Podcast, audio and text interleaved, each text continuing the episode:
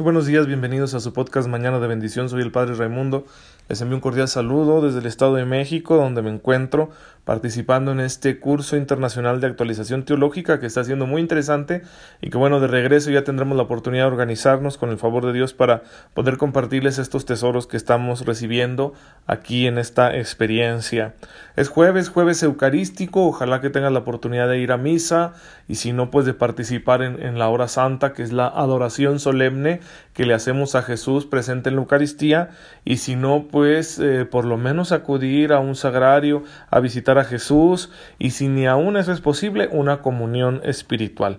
De manera que tú tengas muy presente el inmenso amor que Cristo te tiene y por el cual ha querido quedarse presente en la Eucaristía. O sea, está presente ahí para ti, para que lo adores, para que lo comas.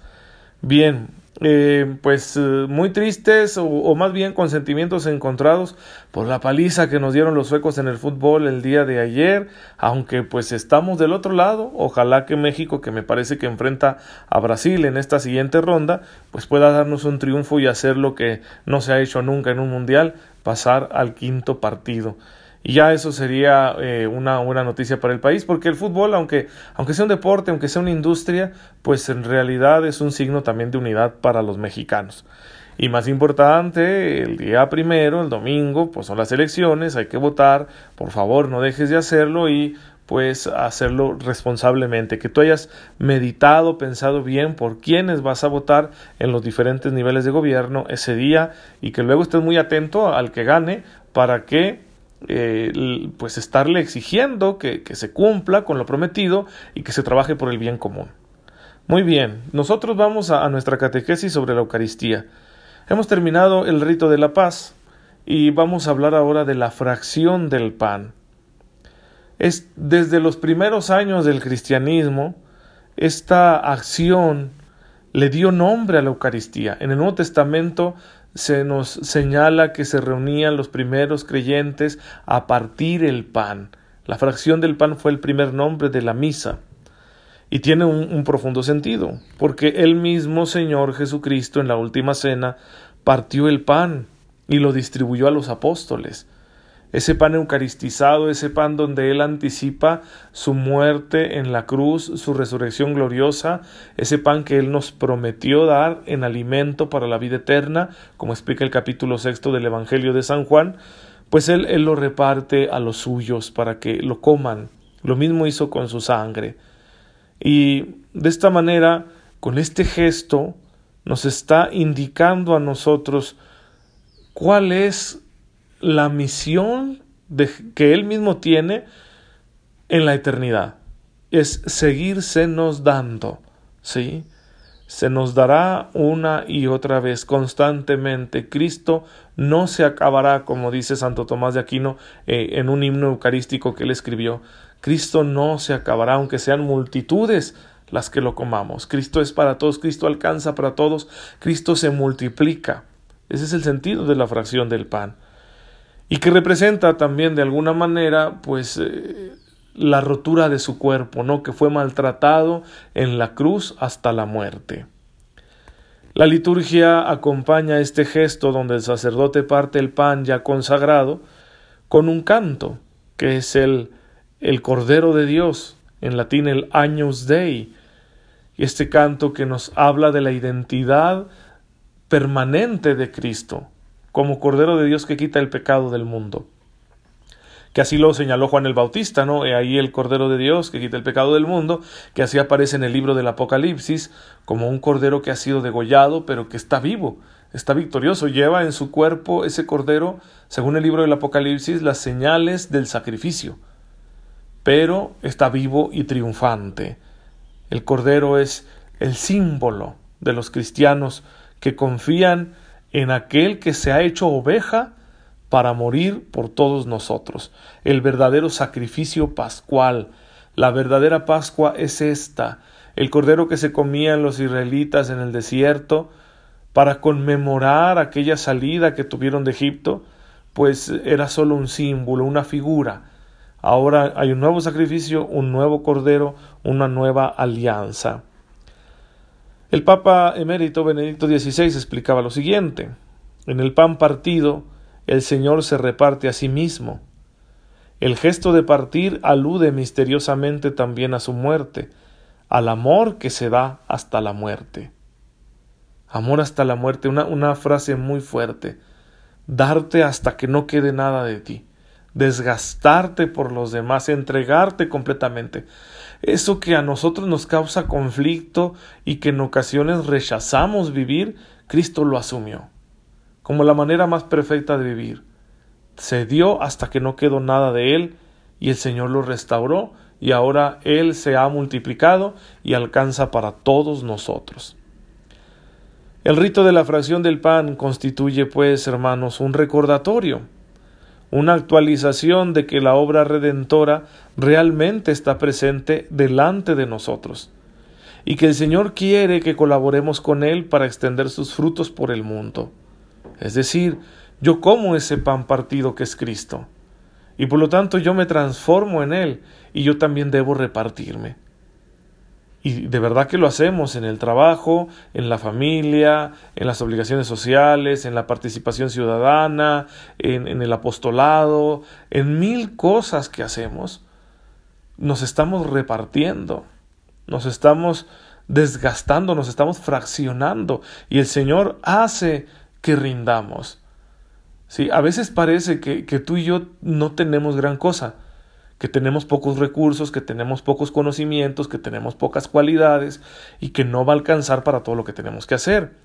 Y, más de una vez en la vida vamos a sentir que nos faltan fuerzas. Bien. Pero si ponemos esto que parece tan poco en manos del Señor, entonces Él lo va a multiplicar. Y va a hacer que rinda para multitudes para tantas cosas que ni siquiera te imaginas, como, como está clarísimo en los textos evangélicos que nos hablan de la multiplicación de los panes. Ponían en manos de Jesús cantidades ínfimas de alimento. Cinco panes, dos pescados. ¿Qué es eso para tanta gente? Sí, pero lo importante es que el hombre ponga lo poco que tiene en manos de Dios, y Jesús es verdadero Dios y sus manos son manos milagrosas, y entonces él multiplicó aquellos alimentos y alimentó a toda la multitud. De igual manera él toma nuestros cinco panes y dos peces, la, la, vida que yo tengo para ofrecerle, y lo va a multiplicar y va a hacer que llegue a muchísimas personas. Entonces confía en eso, ¿verdad? Confía en que el Señor al fraccionarte te multiplica. Toda fracción implica dolor. Si, si nosotros nos repartimos entre tantas cosas que tenemos que hacer, pues vamos a padecer igual que Cristo pero hay que confiar en que la gracia de Dios nos va a sostener.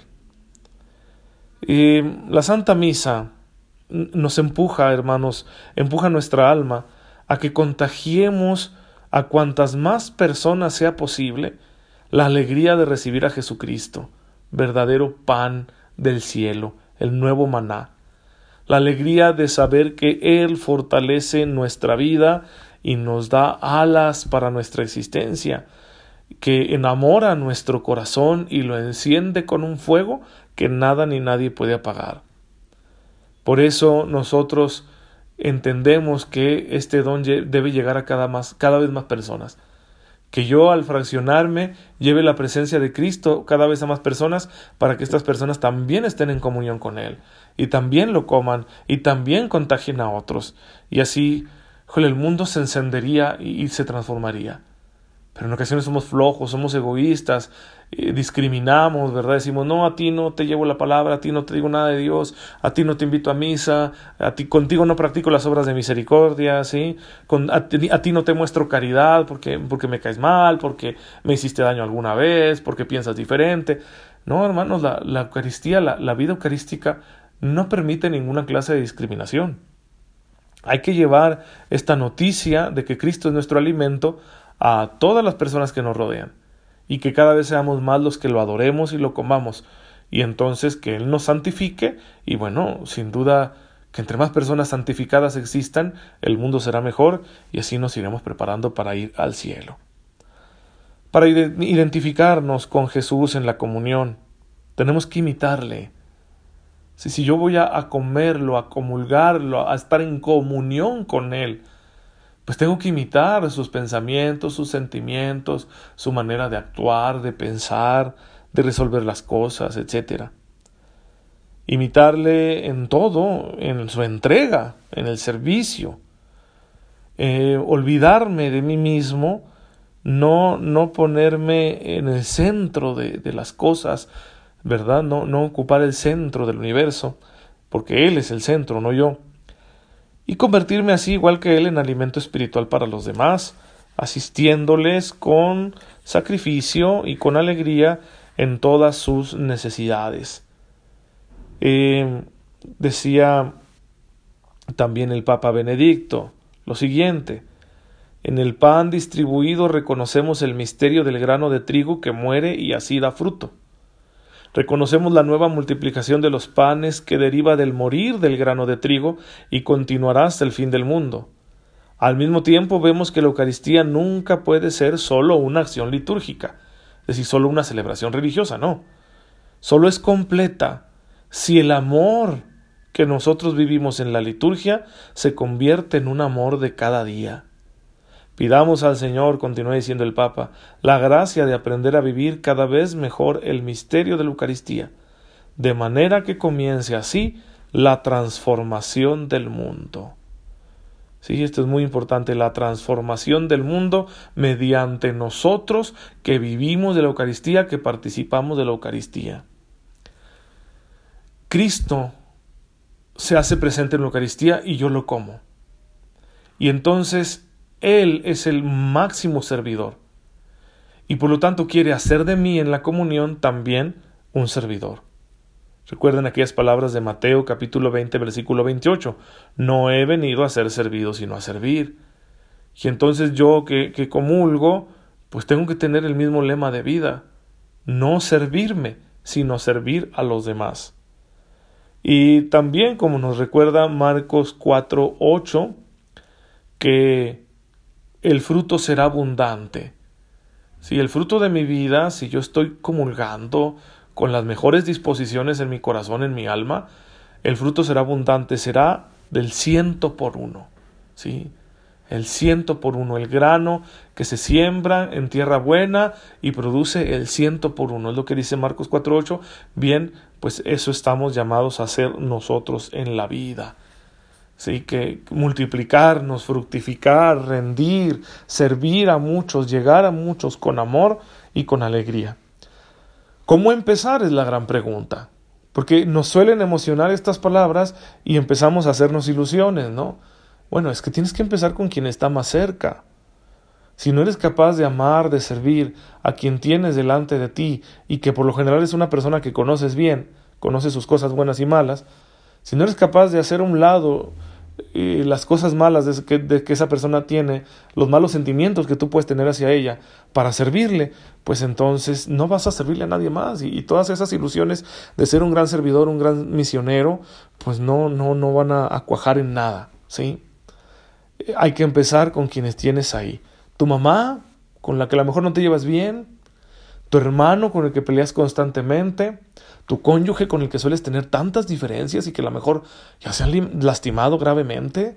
Hablen, hablen y arreglen esos asuntos y síganse cuidando, aunque de pronto estén enojados el uno con el otro. A veces no podemos evitar estos enojos porque pensamos diferente todos.